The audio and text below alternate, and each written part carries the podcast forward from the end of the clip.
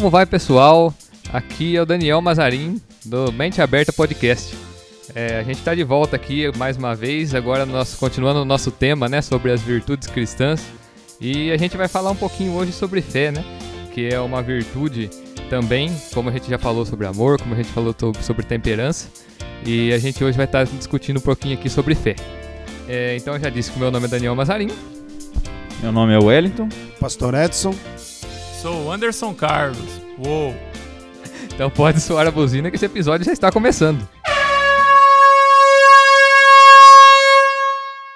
Bom, então é, a gente falou aqui que a gente vai falar hoje de fé e que fé é uma virtude, né? Então eu, eu não sei se a gente chegou a explicar isso nos episódios passados, então eu trouxe para esse episódio aqui para a gente tentar entender um pouquinho o que, que é uma virtude e por que, que a fé é uma virtude e encontra dentro dessa classificação, né? É, essa classificação de virtude é considerada para todos aqueles casos que a gente já viu nas outras, nas outras virtudes, né, que são amor, são a temperança. Então, o que, que seria uma virtude? Uma virtude é uma classificação da moralidade, ou seja, a gente sabe o que, que é uma coisa que é certa daquilo que é errado. A gente consegue fazer uma distinção do que é certo e o que é errado. Mas alguns pensadores antigos pensaram em como que eu consigo dividir melhor isso, né? Como que eu determino aquilo que é moral ou não? Como que eu falo de alguma coisa que é desejável em alguma pessoa, né? É, embora se a gente classifique como certo ou como errado, aquilo que é certo é desejável. Então, como que a gente classifica algumas características desejáveis nas pessoas? Então, é daí que vem é, as virtudes. E a, as virtudes são separadas em dois grupos, né? As virtudes que são consideradas cardeais, cardeais é, porque são aquelas virtudes que são consideradas pela maioria das pessoas civilizadas, né? Dificilmente você vai achar uma pessoa que discorda que tal característica é uma virtude. Que no caso é a prudência, é a temperança, a justiça. Ninguém se acha que, que vai contra isso, que vai falar que isso não é um, algo desejável em uma pessoa. Porém, tem, temos aquelas que são mais aceitas pelos cristãos, que são chamadas virtudes teologais. E essas são a fé, a esperança e a caridade, né? Que a gente já falou que é o amor também. Então, essas classificações foram feitas para ajudar a gente a entender, é, além do que é certo e o que é errado, aquilo que é desejável nas pessoas, características que são desejáveis, né? Mas muitas, aí a gente pode falar um pouco da virtude de fé, né? Trazendo agora essa característica para a fé. É, por que, que às vezes as pessoas acham que têm dificuldade, principalmente aquelas que não são cristãs, de entender, mas por que, que a fé é uma virtude, né? O que, que tem de moral, o que, que tem de certo ou de errado acreditar num certo conjunto de princípios, né? Um certo conjunto de afirmações. Então essa daí é uma pergunta que foi feita também no... Eu li um livro há um tempo atrás do C.S. Lewis que ele faz justamente a mesma pergunta. Ele fala, mas por que, que eu devo acreditar num conjunto de afirmações e acreditar que isso daí é algo que, faz, que é desejável a uma pessoa? É, mas como ele mesmo explica, então, não simplesmente acreditamos no que acreditamos, porque nós somos constantemente é, impelidos contra aquilo que acreditamos pelas situações do dia a dia. É, nem sempre aquilo que a gente é, sabe que é certo é o mais conveniente no momento. Então, nesse momento, a gente tem que decidir entre se a gente faz aquilo que a gente sabe que é certo ou se a gente faz aquilo que é conveniente, que muitas vezes não é o certo. Então, é por isso que a, a, a, os cristãos aceitam a fé como uma uma capacidade de a gente conseguir agir conforme aquilo que a gente acredita, mas realmente, né, não somente naquilo quando é conveniente. Por isso que a gente considera a fé como uma virtude, né? Porque é essa capacidade que a gente tem de agir conforme aquilo que a gente acredita, mesmo quando não é conveniente. Bom, então agora que a gente já viu que a fé é uma virtude, vamos tentar entender um pouquinho como que é apresentada a fé na Bíblia, né? O que é fé segundo a Bíblia? A fé, ela lá em Gálatas 5, né? Ela nos chama atenção e mostra que ela faz parte das virtudes, o Daniel acabou de falar, né? É, paz, longanimidade, benignidade, temperança e tem a fé. E a Bíblia fala em Hebreus 11:6 que sem fé é impossível agradar a Deus. E quando se trata de Deus, nós não estamos enxergando. Quando se trata da palavra, é algo espiritual. Então, ela, em todos os momentos, a gente vê muitos princípios, é, Deus mostrando que é pela fé então, a Bíblia, o cristianismo, Deus se acredita, se espera e se enxerga através da fé. Então, ela é muito importante. E aqui em Hebreus, Epístola aos Hebreus 11, 1, ela dá a maior resposta, né? A Bíblia se responde por ela mesma, que é a fé na Bíblia. Ora, a fé é o firme fundamento das coisas que se esperam e a prova das coisas que não se veem porque por ela os antigos alcançaram testemunho, pela fé entendemos que os mundos, pela palavra de Deus, foram criados, de maneira que aquilo que se vê não foi feito do que é aparente. Pela fé, Abel ofereceu a Deus maior sacrifício do que Caim, pelo qual alcançou o testemunho de que era justo, dando Deus testemunho dos seus dons, e por ela, depois de morto, ainda fala. Pela fé, Enoque foi transladado para não ver a morte e não foi achado, porque Deus o transladara, visto como, antes da sua transladação, alcançou o testemunho do que agradar a Deus. 6. Ora, sem fé é impossível agradar-lhe a Deus, porque é necessário que aquele que se aproxima de Deus creia que ele existe e que é galardoador dos que o buscam. Então, resumindo aqui, que a fé é o firme fundamento das coisas que se espera e a prova das coisas que não se vê. A fé está ligada à esperança, a gente acreditar que já aconteceu, naquilo que vai acontecer, a ter a certeza daquilo que vai acontecer, não ter dúvida, mas ela também está baseada em algo. A gente está falando de Deus, né? Eu queria trazer um texto aqui para explicar o que é a fé e dar um testemunho de fé. Aqui em Mateus capítulo 8, a partir do verso 5, tem uma história muito linda do centurião de Cafarnaum. E eu vou ler aqui para vocês. E entrando Jesus em Cafarnaum, chegou junto dele um centurião, rogando-lhe e dizendo: Senhor, o meu criado jaz em casa, paralítico e violentamente atormentado. E Jesus lhe disse: Eu irei e lhe darei saúde. E o centurião respondendo disse: Senhor, não sou digno de que entres debaixo do meu telhado, mas dizes somente uma palavra e o meu criado sarará. Olha a resposta dele: Pois também eu sou homem sob autoridade, tenho soldados às minhas ordens, e digo a este: Vai, e ele vai, e a outro: Vem, e ele vem, e ao meu criado: Faze isto, faze isto, e ele o faz. E maravilhou-se Jesus ouvindo isso e disse: aos que o seguiam. Em verdade vos digo que nem mesmo em Israel encontrei tanta fé. A Bíblia, Dani, Pastor Edson, antes, e para quem está ouvindo, ela está recheada de princípios, de exemplos sobre fé. E ela nos chama a ter fé. Crer em Deus, a gente precisa de ter fé. E Deus almeja isso, né? Ele entregou o filho dele na cruz para que, pra, esperando a fé do homem na terra, né? Ele fala: porque Deus amou o mundo de tal maneira que deu seu Filho unigênito para todo aquele que nele crê. O crer está ligado à fé, o esperar está ligado à fé. Esqueci o resto do versículo. Para todo aquele que nele crê, não pereça, mas tenha a vida eterna.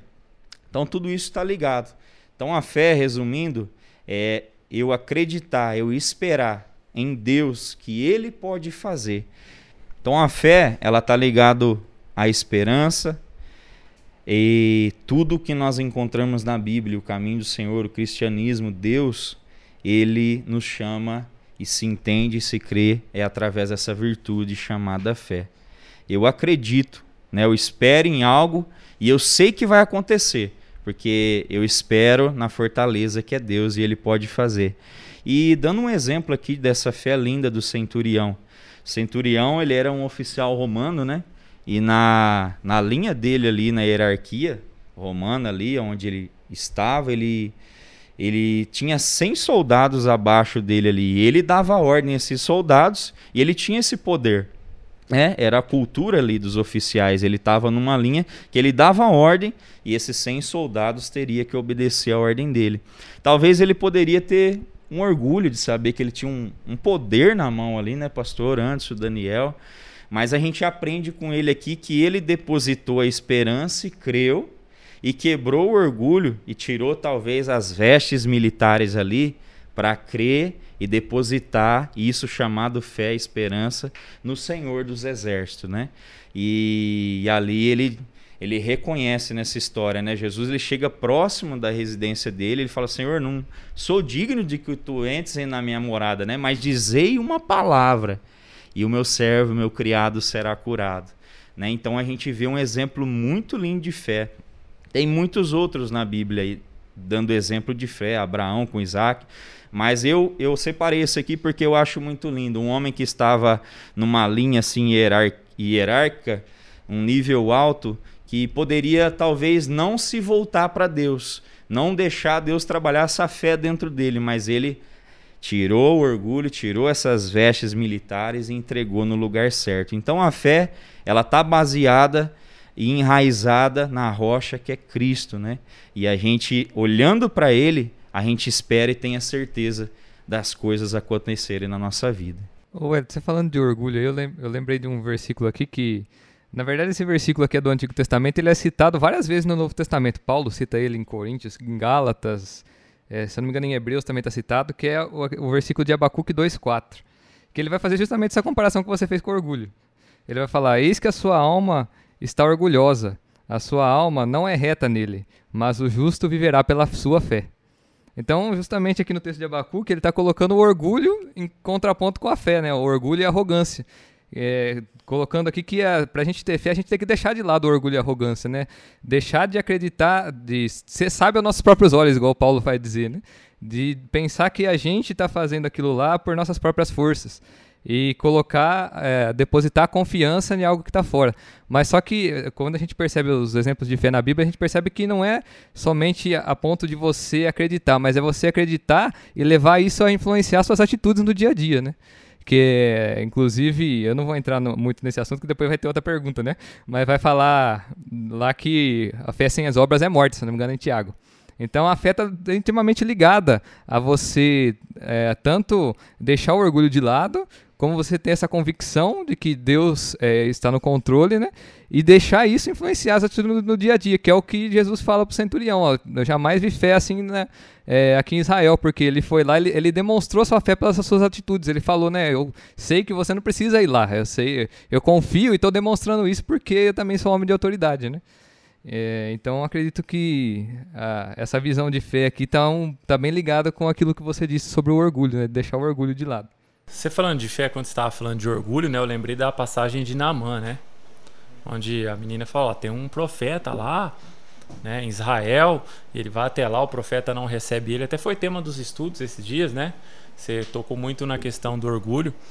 E aí Naamã falou: Não, mas espera aí, o rio lá é, é, sujo, cara. Tem uns rios aqui muito mais limpos. Os caras chegam e falam assim: Não, se ele pediu uma coisa difícil, vamos lá, mas é uma coisa simples. Vai lá e dá sete mergulhinhos lá no rio pra, pra ficar purificado. Então, cada mergulho dele tratava um pouco do, do orgulho dessa soberba de Naamã, né? Então, quando a gente fala de fé, realmente ela, ela expulsa, a, a prática da fé ela vai expulsando um pouco essa questão do orgulho que o homem tem no coração, né?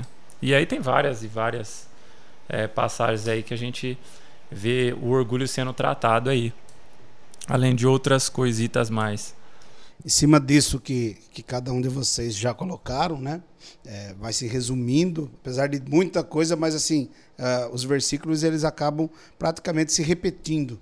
Mas uh, eu, tinha, eu tenho anotado aqui um versículo que fala sobre essa fé que traz a vitória, para Naamã, por exemplo, você tem, você tem que ter uma fé. Agora, a palavra do Senhor em 1 João 5,40, ele fala assim: O que é nascido de Deus vence o mundo, e esta é a vitória que vence o mundo, a nossa fé. Então, a nossa, se a pessoa tiver fé, isso aí uh, vai, vai se abrir portas para ela, porque a pessoa que ela não tem fé, ela acaba é, se resumindo é, naquelas poucas conquistas que ela consegue. Agora, a pessoa que tem fé, ela, ela mesmo que algo não está acontecendo no momento, como o Elito citou aqui, uh, Hebreus, né? Hebreus 11, 1, é, você não está vendo, mas você está crendo que lá na frente já tem algo acontecendo, Deus já tem preparado alguma coisa e essa é a, essa é a nossa esperança, né? Essa é nossa esperança, crer em Deus e saber que no tempo exato, para consolidar ainda mais a nossa fé, a, aquilo que Deus tem preparado para nós vai acontecendo dentro do seu tempo, não no nosso, mas no tempo de Deus. Ter fé também é saber esperar. Bom, já que a gente entrou nesse assunto aí, né, de falar de acreditar e de esperar, e que isso está bem ligado com a fé, a gente pode entrar numa outra questão aqui, né? Fé e crença são a mesma coisa? Elas, elas parecem ser a mesma coisa. Eu só voltando um pouquinho, eu procurei um pouco sobre a definição de fé, né?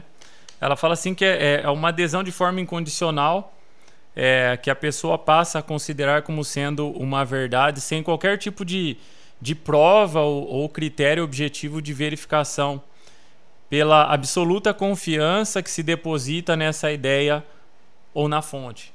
E qual que é a, a fonte da nossa fé? Né? Hebreus 12, 2 fala assim que Deus ele é o autor e consumador da nossa fé, ou seja, a nossa fé vem dele, a origem da nossa fé é dele, e ele é quem vai completando e vai aumentando a fé no nosso coração. Então a gente viu aí várias definições de fé, você confiar cegamente, é você se entregar num todo, esperando receber algo sem ao menos você ter um, né, uma faísquinha daquilo, né? É você realmente confiar cegamente, se entregar por completo. Crença aí é um pouquinho diferente. É, eu, quando a gente estudava, eu, eu, lembrei do texto da Samaritana, eu vi ali um pouco dos conceitos de, de, de crença. Né? Algumas coisas, a crença a gente pode ser tomada como é, e passada de, de família, ela pode ser passada por um meio social, é, ela é passada de forma é, religiosa. Vamos então para uma definição disso. Então, a, a crença é algo que eventualmente chama nossa atenção, é uma circunstância momentânea, algo que nós passamos a acreditar. E durante a nossa vida, quando criança, muita coisa é passado de família para a gente, a gente passa a acreditar sem. E depois passou um tempo você fala assim: ah, eu, pô, isso aí não é verdade uma coisa assim. Minha mãe falou, eu lembro que a minha mãe disse assim, ó, no ano 2000 o mundo vai acabar, rapaz. Nós estamos em que ano? Mas até quando eu cheguei perto aí do ano de 2000, eu fiquei com aquilo. E a gente, quando criança, acredita em Papai Noel, em Coelho da... A gente acredita em várias coisas que são passadas pra gente. No texto de João 4, quando Jesus ele encontra com aquela mulher, ela revela ali uma mulher com um monte de crenças. Ó, é, é o lugar para adoração. Ó, os nossos antepassados, eles tiravam água aqui do poço. A gente vê uma crença social. Ó, peraí, os, como o senhor, sendo judeu, conversa com uma samaritana? Então é tudo algo que ela foi recebendo conforme o tempo e ela passou a acreditar nisso tudo. Então, muitas vezes, a, a fé é você confiar cegamente, sem é, nenhuma evidência daquilo. Mas a crença, ela pode ser passada, aquilo é muito momentâneo. Hoje você acredita, amanhã não. É, a gente, por exemplo, que serve a Deus hoje, a gente foi enganado muito tempo. A gente acreditava em coisas que nem existiam. Né? Era um tipo de crença que foi passado para a gente. Né? Logicamente, a gente cresceu dentro de um, de um ar cristão também, né? apesar de ser uma outra religião, mas a gente acreditava em outras coisas. Mas com o tempo, a gente descobriu a verdade. E Cristo fala que ele é que é a verdade. Né? Então a gente acreditava em outras coisas, tinha crença em outras coisas, mas a partir do momento que o autor e consumador da fé ele foi ministrado ao nosso coração, a gente passou a confiar e entregar nossa vida cegamente a Ele com convicção, que Ele é poderoso para fazer muito mais além daquilo que a gente pede, que a gente pensa, sem a gente visualizar nada. E aí a gente vê na galeria da fé e dos heróis da fé, os caras acreditando sem enxergar nada. Né, Abraão, como foi estado, Sara, e a gente tem vários exemplos aí na galeria da fé daqueles que creram, né, sem enxergar nada. O Bibão, é, eu sei que não está entre amigos aqui, eu só quero discordar de uma parte. Pô, vai lá. eu sabia que você ia discordar, rapaz. Não, não, mas é só para deixar um pouco claro que o meu entendimento é um pouquinho diferente, mas só que na questão da palavra cegamente. Porque, na, na pelo menos naquilo que eu é, estudei aqui, a fé, é, não necessariamente, ela precisa ser uma, uma crença em algo cego. Vamos, vamos vou te dar um exemplo. É, vamos supor que eu falo para você aqui, isso daí é conhecido cientificamente, que você andar na chuva você se molha menos que você correr na chuva. Isso daí eu tenho provas aí, tem, tem provas científicas que provam que isso é verdade. Mas só que quando tá chovendo, você anda na chuva ou você corre na chuva? Ah, depende a pressa. é, então, é, é, isso que eu tô. É isso que é a ideia de fé. É você, pelo menos naquilo, na concepção que eu peguei, é você tentar é, agir conforme aquilo que você acredita. Porque você pode acreditar, que nem você pode ter uma crença e não agir conforme a crença. Eu falo cegamente no sentido de, de, de, de entrega, assim. Não, não que você vai louco em qualquer coisa, assim, sabe? É, vou, vou dar outro exemplo. Imagina agora que eh, alguém chega pra você e fala que conheceu Nova York. Por que, que você acredita que ele conheceu Nova York? Você já foi pra Nova York? Não, eu não, mas eu, eu- ele acho que vai apresentar alguma coisa. Então, né? porque ele tem argumentos bons que comprovam que Nova York existe. Assim como nós cristãos temos argumentos bons de dois mil anos atrás que vem pessoas morrendo pra falar que a fé é verdadeira. Sim. Então, a- a- ou seja, a gente não acredita. No, esse cegamente é um pouco. é, vamos falar, pode ficar um pouco confuso. A gente acredita porque a gente tem provas e evidências que realmente essa fé é verdadeira e durou do, dois mil anos e pessoas morreram para defender ela. entendeu? Então a gente acredita em algo que. Tem um texto de, de que fala sobre Abraão, eu vou achar o texto aqui. Assim, a fé que foi desenvolvida no meu coração foi sem eu saber de toda essa história. Sim, aí, aí tem um ponto interessante, que você acreditou mesmo que você ainda não tinha todos os argumentos. Sim. Mas isso não quer dizer que você foi contra os fatos. né? Eu vou, quer ver, deixa eu achar o texto de, de Abraão. É, e sem fatos também. E sem muitos fatos. Quer ver? Deixa eu só te falar o, o texto que eu falei que ia falar de Abraão aqui, ó. É Romanos 4, do 18 ao 21. Vai falar, ó, Abraão, esperando contra a esperança, creu, para vir a ser pai de muitas nações, segundo lhe havia sido dito, assim será a sua descendência. E sem enfraquecer na fé, levou em conta o seu próprio corpo já amortecido, tendo ele quase cem anos, e a esterilidade no ventre de Sara. Não duvidou por incredulidade da promessa de Deus, mas pela fé se fortaleceu dando glória a Deus, estando plenamente convicto de que Deus era poderoso para cumprir o que havia prometido. Ou seja, aqui no versículo 19, ele fala, ó, e sem enfraquecer na fé, levou em conta o seu próprio corpo já amor- amortecido, tendo ele quase 100 anos e a esterilidade no ventre de Sara. Ou seja, ele não desconsiderou que era quase impossível aquilo ali acontecer. Ele sabia que aquilo ali, na condição que ele estava, era uma coisa que era possível que, tipo, não aconteceria, mas ele não deixou se enfraquecer por causa disso. É isso que eu tô falando que é fé. É você acreditar a ponto de você deixar suas atitudes ser influenciadas por isso. Mesmo que você sabe que talvez é, que o- as condições não são boas. as- as- é, mesmo que não for conveniente. Para Abraão, talvez não era conveniente acreditar. Talvez muitos zombassem dele e falassem, você não vai conseguir ter filho com essa idade.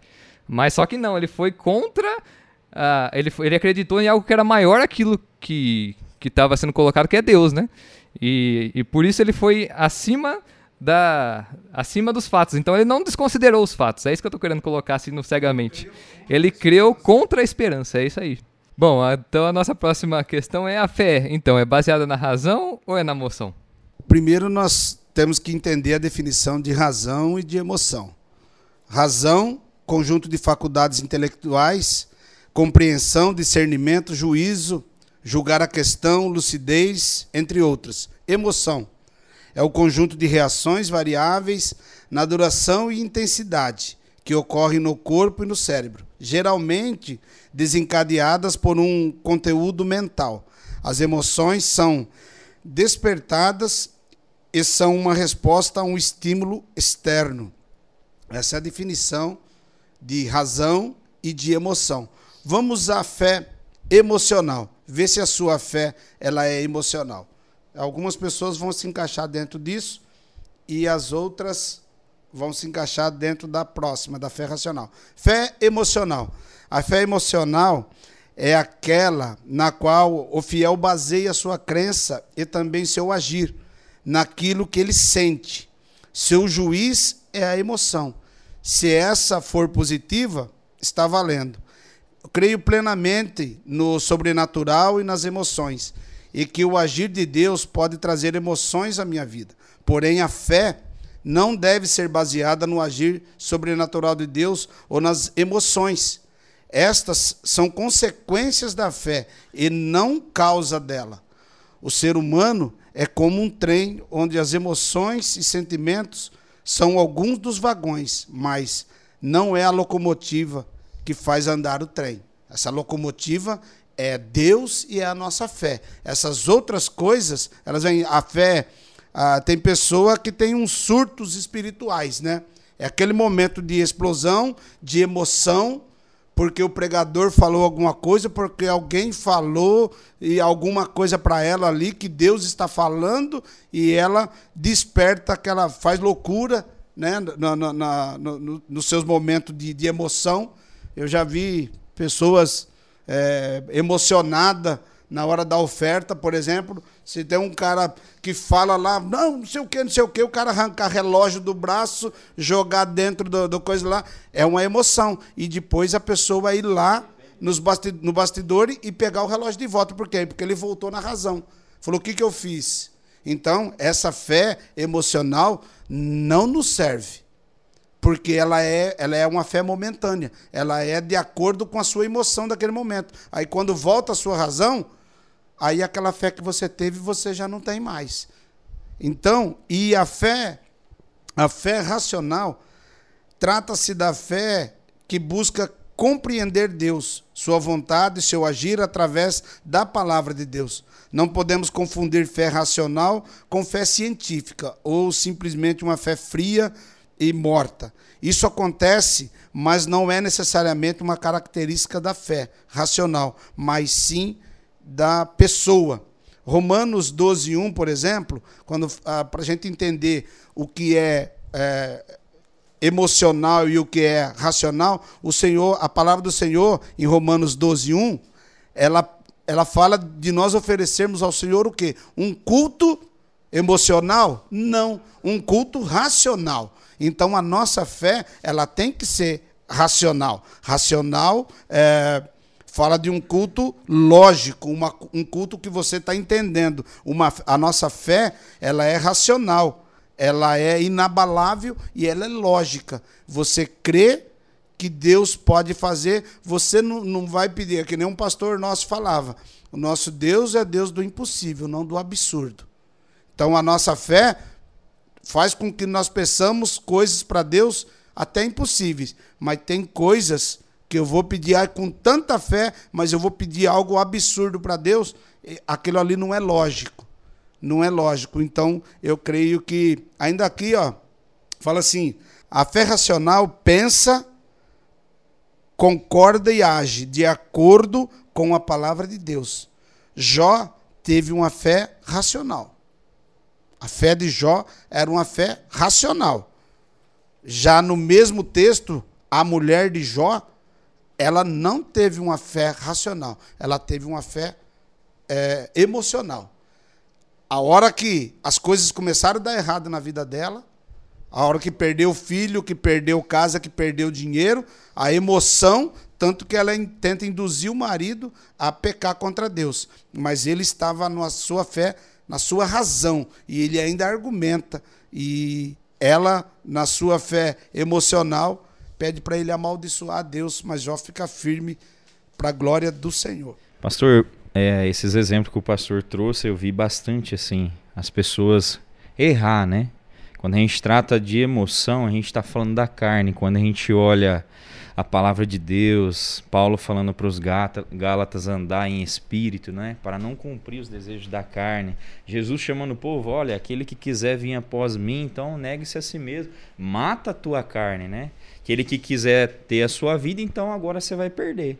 Então eu vejo assim os princípios na palavra, o Senhor sempre chamando para a razão. Eu vejo esses erros assim no, nos cristãos, né? E eu já cometi muitos deles. Quando a gente começa a caminhar com Cristo, é, eu falo assim, é um crescimento a fé. Deus que acrescenta. A gente vê alguns versículos, né? É, os discípulos falam, Senhor, me acrescente a fé. Né? A virtude, né? a fé, o fruto do Espírito, como antes falou uns, umas gravações atrás, o podcast, ele falou que é um fruto. Então, o fruto é, é lançada a semente, é adubada a terra, é lançada a semente, ela germina, cresce. E essa árvore precisa de tratamento e ela vai crescendo com o tempo. Então eu vejo esse erro porque as pessoas só estão engatinhando, não ouviu ainda muito a voz de Deus, né? Então a fé vem pelo ouvir e ouvir a palavra de Deus. Então qual é a intensidade? É, Paulo falava do leite racional, né? Corrigindo ali o povo de Coríntios. É, só que você vê assim que é um crescimento. Muitos erros, né? É, são por ignorância da pessoa de estar tá com a fé da emoção e acreditar que é daquela maneira. Mas muitos outros erros é porque ainda esse leite não foi engrossado. Precisa ouvir mais a palavra e precisa entender que está na razão. Então, quanto mais você se afirmar com Deus e na palavra de Deus, você vai se solidificar. Tem um texto em Mateus 7 que fala do servo prudente, né? E ele fala que aquele que ouve as minhas palavras e as guarda, compará-lo-ei ao servo prudente e fiel, né? Que edificou sua casa sobre a areia? Não, sobre a rocha. Aí depois no final fala: veio uns rios, ventos e combateram aquela casa, aquela casa não caiu. Então eu exemplifico isso. É a raiz.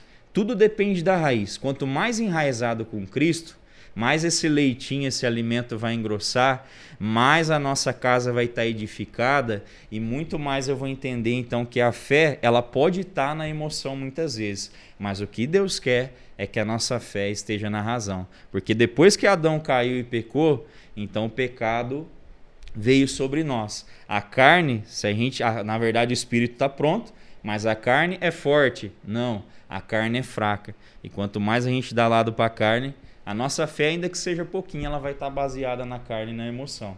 Mas se a gente tiver firmado, ouvir a voz, guardar, ouvir a palavra, intensificar, nós vamos crescendo. Tudo cada um no seu tempo, conforme a medida de fé para frutificar para Deus. E aí então, a nossa fé vai estar baseada na razão. Bom, então, é, de tudo que, você, que já foi falado aí, agora a fé aumenta com o conhecimento de Deus, né? Eu não precisava nem responder tudo que a gente já falou aqui. Claro que aumenta, né? Conforme a gente amadurece na fé, né? Conforme a gente busca o entendimento é, de Deus, a gente busca conhecer mais a Deus, a nossa fé aumenta proporcionalmente. Portanto, se procurarmos conhecer a Deus, começamos a perceber as maravilhas da Sua palavra, começamos a entender o quanto a Sua palavra é confiável, né? Igual eu já falei aqui, para as pessoas entregarem a sua vida para afirmar a sua veracidade a ponto de observarmos as obras da natureza, né? Como o próprio Paulo fala em Romanos, que a própria natureza já, já é uma evidência de Deus, né? Reconhecemos é, essa organização inteligente da natureza, sabemos que isso daí é uma prova de que Deus existe, né? A ponto de entendermos que Deus enviou seu Filho, né, para pagar nossos pecados. Começamos então a, assim que procuramos a conhecer, a fortalecer a nossa fé nessas verdades e como, quanto mais a gente fortalece a nossa fé, mais é, a gente está. É, na verdade, quanto mais a gente fortalece dentro da palavra, a nossa fé é fortalecida junto, né? É, portanto, porém, só que tem o porém também, né? Não, não é só o conhecimento que traz a fé, né? A gente pode ver lá em Hebreus 4:2, vai falar assim, ó: "Porque também a nós foram anunciadas as boas novas, exatamente como aconteceu com eles." Mas a palavra que eles ouviram não lhes trouxe proveito, porque não foram unidos por meio da fé com aqueles que a ouviram. Ou seja, existem pessoas aqui, como Paulo está falando, que ouviram a palavra e que até conheceram da palavra, mas não, não tiveram fé. Então, não necessariamente o conhecimento quer dizer que a pessoa vai ser fortalecida na fé. É que, como eu falei aqui, a pessoa pode ter uma crença. Quantos é, que você não, não vê aí que às vezes começa a se aprofundar na palavra e às vezes de, de, de aprofundar na fé, acaba querendo aprofundar só no conhecimento. E o conhecimento não é a fé. A fé é quando a gente traz esse conhecimento nas nossas atitudes, naquilo que a gente faz no dia a dia. Então esse conhecimento tem que ser posto em prática, né? Não basta então apenas o conhecimento, né? Mas o conhecimento é um passo que é muito importante para nossa fé, que fortalece a nossa fé, que transforma, como a gente já estava comentando aqui um pouquinho antes, a gente de meninos em pessoas maduras na fé, né? É, nesse, nessa fé que você está falando aí, é, o conhecimento é, da palavra ele acrescenta a fé desde que ele vá e, e, mova o seu coração, não somente o seu intelecto, né? É aquela a fé a gente já ouviu muitas vezes que a fé ela é prática e a fé é um exercício, né? Então é, o conhecimento ele vai mexer com o seu intelecto e aquilo vai gerar mais, vai arder mais ainda no seu coração, sabe? Em, em cada vez você buscar mais o, o, o, autor e consumador da nossa fé. Não apenas é, saber e conhecer as coisas a respeito da palavra, mas mudar suas atitudes, ser transformado, o seu jeito de falar, o seu jeito de agir, é, ter essa renovação de mente, que nem fala em Romanos 12, né, a metanoia. É, Para mim é tudo isso. Não apenas o, o intelecto, ela mexe é, no ser humano como um todo. Eu vejo na questão também, né, Anderson e Dani, que vocês falaram, de quebrar o orgulho, né? Porque quando você se depara com o conhecimento, e aí volta no que o Dani falou, o Anderson, é, a pessoa está cheia de crenças, mas é ne... Jesus, Deus, seguir o caminho, tem que negar o eu. E quando essas pessoas você deu exemplo ouviram, e eles se fecharam. Quer dizer, eles já sabiam qual era o caminho, que eles entendiam, né? Não eram pessoas leigas, mas ela, eles se fecharam. Olha, eu não quero seguir, eu não quero sacrificar, eu não quero ter essa experiência. Então eles não deram continuidade. E realmente, para ela ser gerada e transformar numa fé genuína, ela tem então que ser valorizada nas nossas atitudes. Porque se eu só ouvir e eu ficar parado e não me mover, então Deus não está no negócio, né?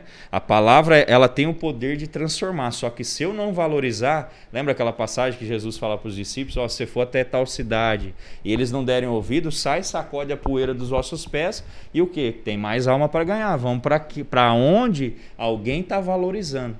Então ela vai ter o poder de transformar se eu valorizar.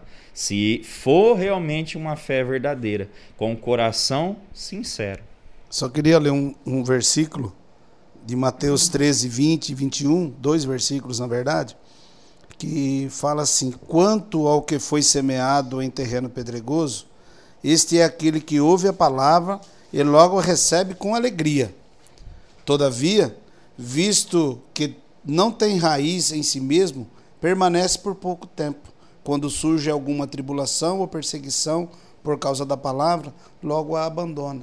Então, é mais ou menos isso que o Elito falou. Se você não. não, não é, como que você está preparado? É, você tem fé, e uma fé como a de Jó, uma fé inabalável, uma fé que não importa perseguições, não importa tribulações, a sua fé continua? Ou você é aquele que a hora que venha o, o tempo difícil, vem a tribulação, abandona e, e, e sai? Então, precisa ver que fé que a gente está tendo. Bom, então a gente pode fechar aqui a nossa primeira parte sobre fé. Acredito que semana que vem a gente tenha mais uma parte aí, a parte 2. A gente vai discutir um pouquinho mais sobre esse assunto. Quero agradecer então ao pessoal que esteve participando, o Elton, o Pastor Edson, Anderson. É, e que vocês que também ficaram com a gente até aqui no final, nosso agradecimento aí. Também quero agradecer Anderson, Daniel, Pastor Edson, pela oportunidade de estar aqui com vocês. Espero que cada um de vocês que estão nos ouvindo, é, que essa fé venha a ser gerada, que nós possamos valorizar essa fé verdadeira que a Bíblia nos chama para exercer, pautada em Deus.